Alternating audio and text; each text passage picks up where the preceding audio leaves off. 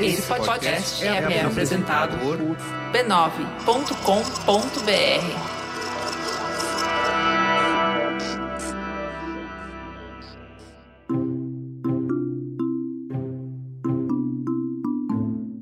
Bem-vindas ao Histórias de Ninar para Garotas Rebeldes, um podcast do B9 em parceria com a Timbuktu Labs e com apoio do Bradesco. Esse programa é baseado na série Histórias de Ninar para Garotas Rebeldes, livros que contam a vida e as aventuras de centenas de mulheres heróicas do mundo todo e que inspiram milhões de garotas a sonhar maior, desejar mais e lutar melhor.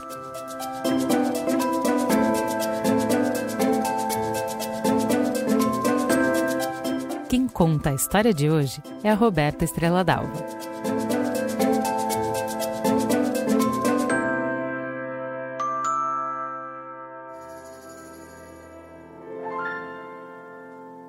Vez uma menina que achava que tinha poderes mágicos.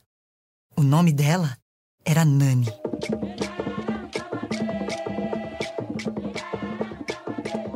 Ela nasceu no reino Achante, na África Ocidental.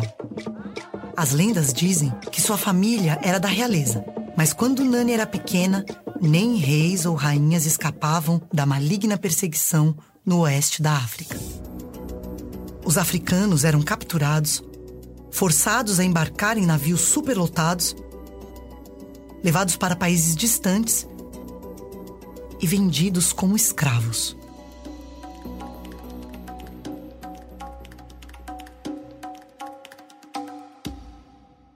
É possível que Nani nunca tenha sido escravizada.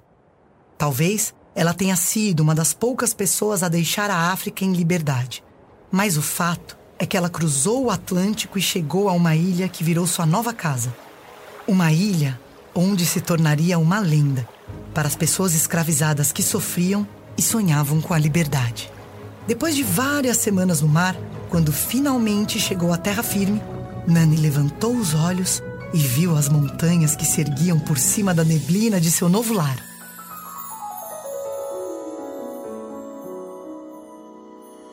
A Jamaica.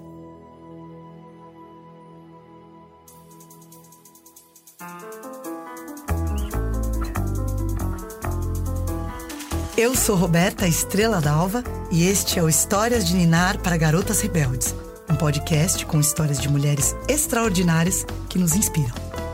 Esta semana, Rainha Nani dos Maroons.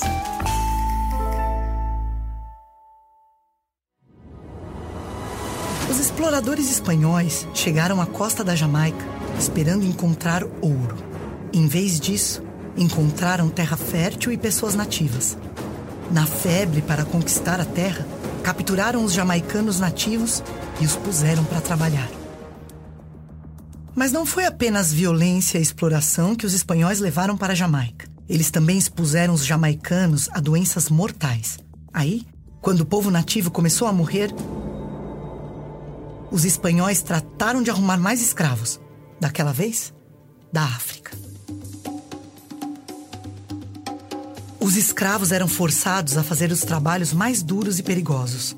Desbravavam as florestas quentes e úmidas em busca de javalis pastoreavam gado pelas colinas exuberantes, cuidavam das plantações no solo rico e abriam trilhas no mato tão denso que arranhavam a pele e machucavam o rosto. Eram trabalhos horríveis. Mas conhecer a terra tão profundamente logo seria útil para eles.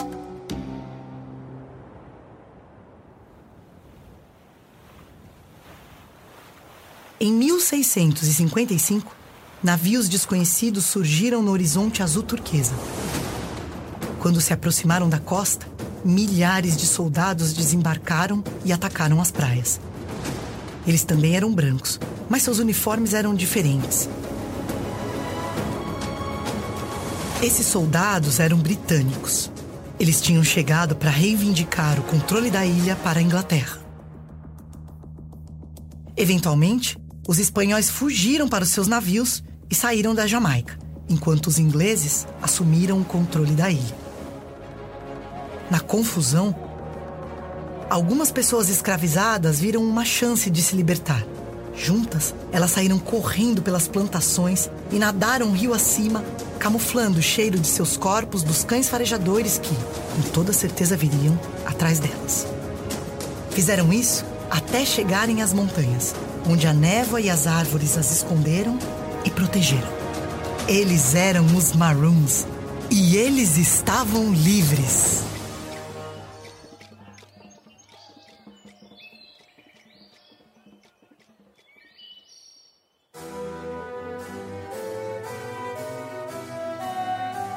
A Inglaterra mandou um novo governador para a ilha, um homem chamado Robert Hunter.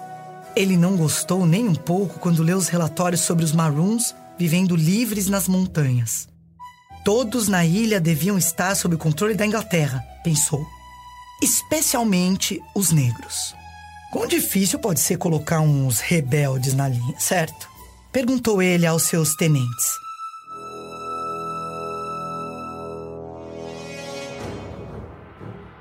A Inglaterra tinha o exército mais poderoso do mundo. Eles tinham mil vezes mais soldados que os Maroons, além de uma provisão quase inesgotável de armas, munição e comida para alimentar os soldados. Mas os Maroons tinham uma coisa muito mais poderosa ao seu lado. Eles tinham Nani. Ela era uma mulher pequena, com olhos que miravam as pessoas de um jeito tão intenso que parecia que iam furar a pele. E ela era imensamente poderosa.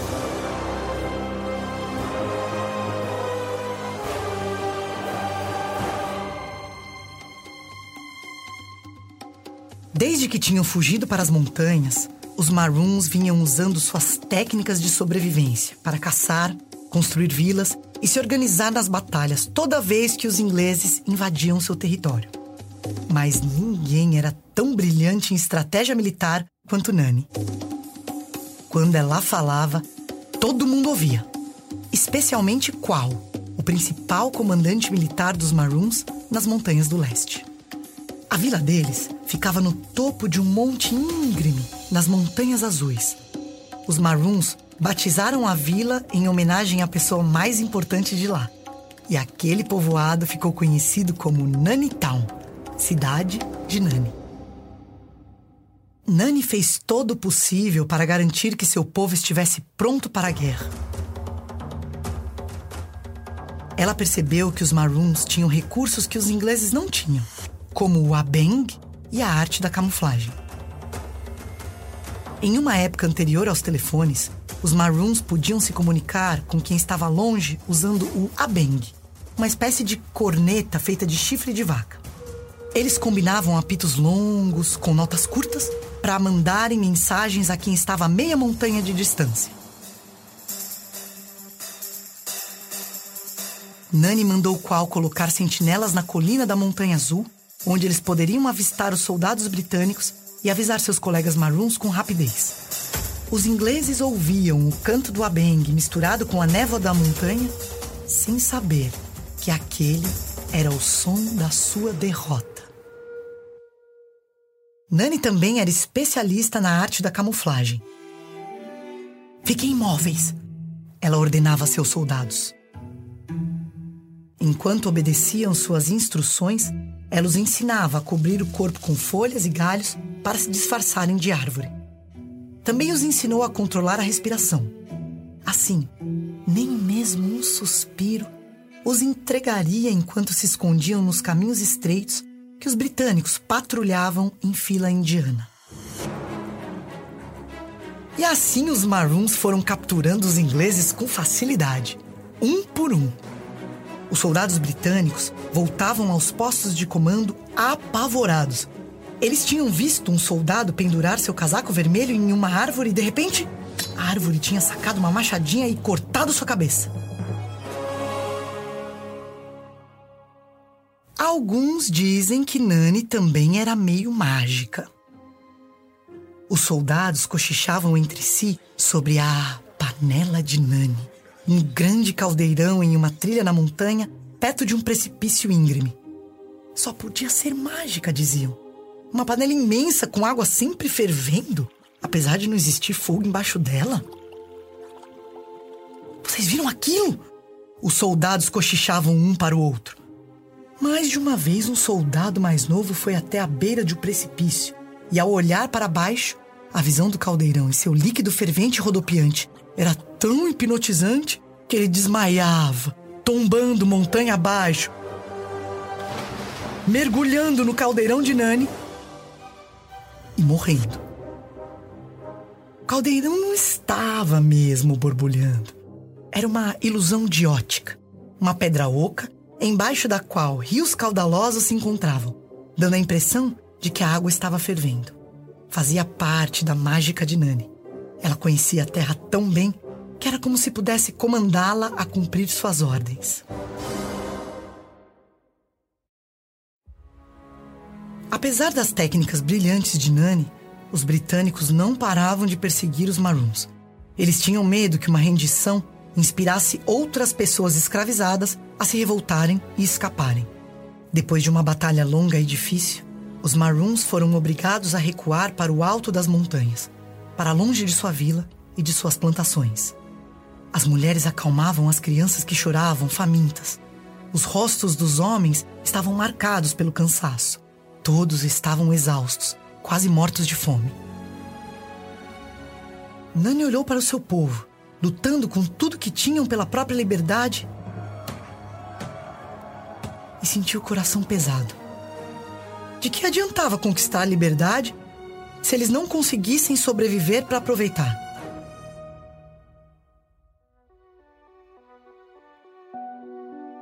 Ela se deitou embaixo das estrelas e fechou os olhos, torcendo para o sono levá-la dali.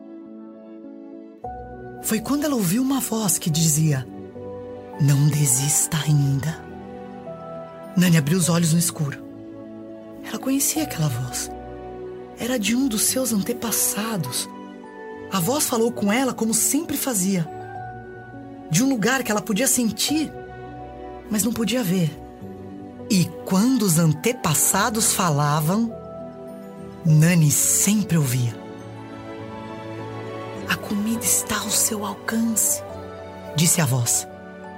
E naquele momento, Nani caiu no sono.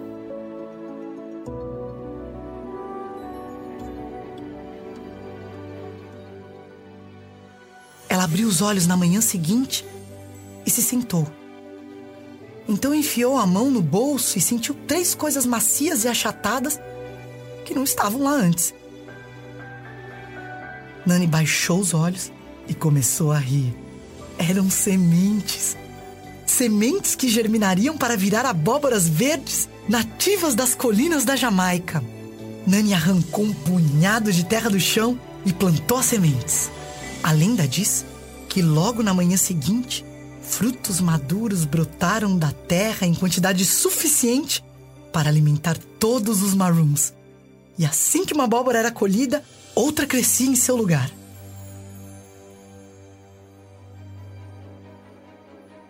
Não importava quantos soldados os britânicos mandavam para as florestas para lutar, não importava quantas vezes eles carregavam e recarregavam suas armas, eles não conseguiam vencer os Maroons por completo.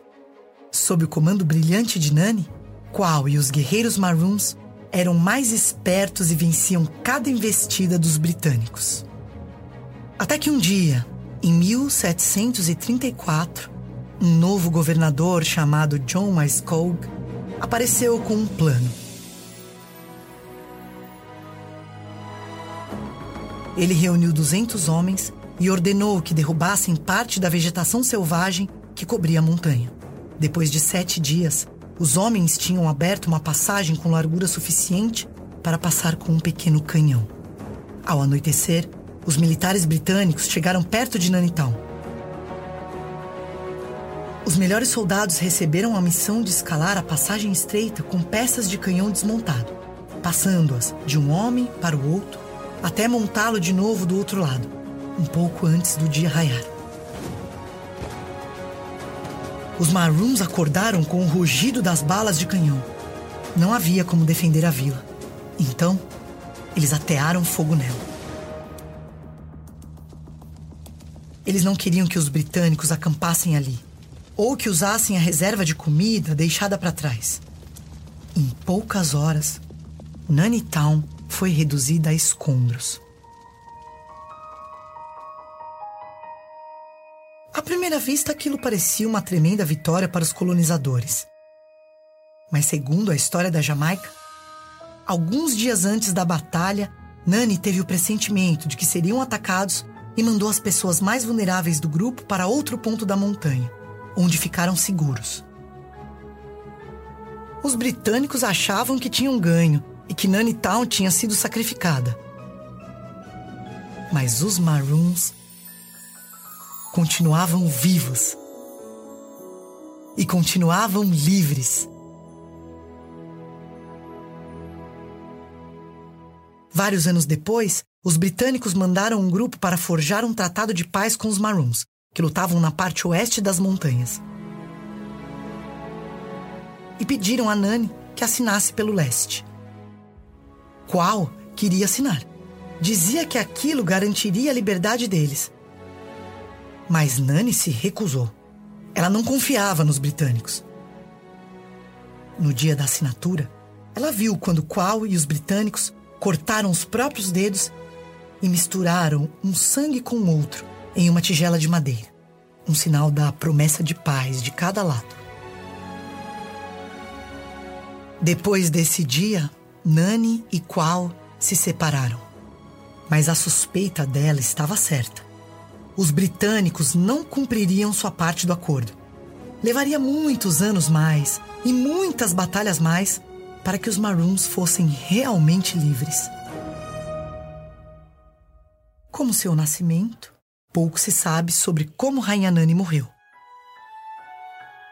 Mesmo assim, seu legado de ter liderado uma batalha longa e bem-sucedida contra o grande poder e os recursos do Império Britânico inspirou muita gente. A Inglaterra governou a Jamaica como colônia por mais de 250 anos. À medida que as décadas passavam, outros jamaicanos seguiram o um exemplo corajoso de Nani e desafiaram a opressão inglesa. Não com a beng e a camuflagem, mas com discursos e marchas de protesto. E quando a Jamaica finalmente conquistou a independência em 1962, reconheceu sete pessoas cuja coragem e bravura haviam ajudado o país e seu povo em sua longa jornada pela liberdade. Seis homens e uma mulher. Rainha Nani dos Maroons.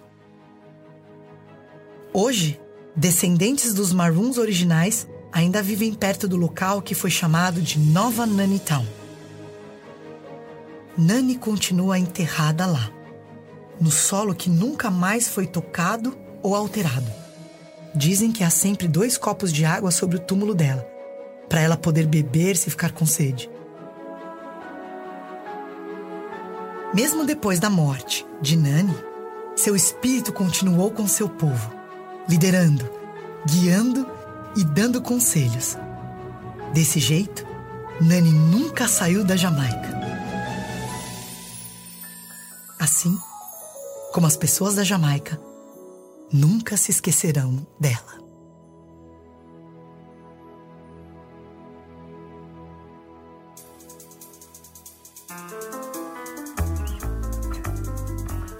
Oi, eu sou a Tatá, tenho 10 anos e sou de São Paulo. O episódio de hoje foi apresentado por Roberta Estrela Dalva, atriz em si e pesquisadora. Ela fundou a primeira companhia de teatro hip hop do Brasil, e foi uma das pioneiras da poesia slam do Brasil. Este podcast foi criado por Timbuktu Labs, adaptado para o português por B9. Ele é baseado na série de livros História de Ninar para Garotas Rebeldes, escrita por Helena Favin e Francesca Cavallo, e publicado no Brasil pela VR Editora. Se você gostou desse programa, compartilhe em suas redes sociais com seus amigos e família. Você pode conferir os outros episódios em garotasrebeldes.b9.com.br. O roteiro original do episódio é de Corine Purtil, sound design e na trilha sonora original Eleta Bargiaki. O B9 tem a coordenação geral de Carlos Merigo, Juva Lauer e Cris Bates. Direção criativa Alexandre Potashev, edição Mariana Leão, produção Letícia Valente, tradução Juliana Geve, apoio Angel Lopes e Beatriz Fioroto, atendimento Camila Maza. Fique ligado e continue rebelde! Direitos Autorais 2021 pertencem a Timbuktu Labs. Todos os direitos em todos os países são reservados a Timbuktu Labs. Por mais uma temporada, esse podcast é oferecido pelo Bradesco.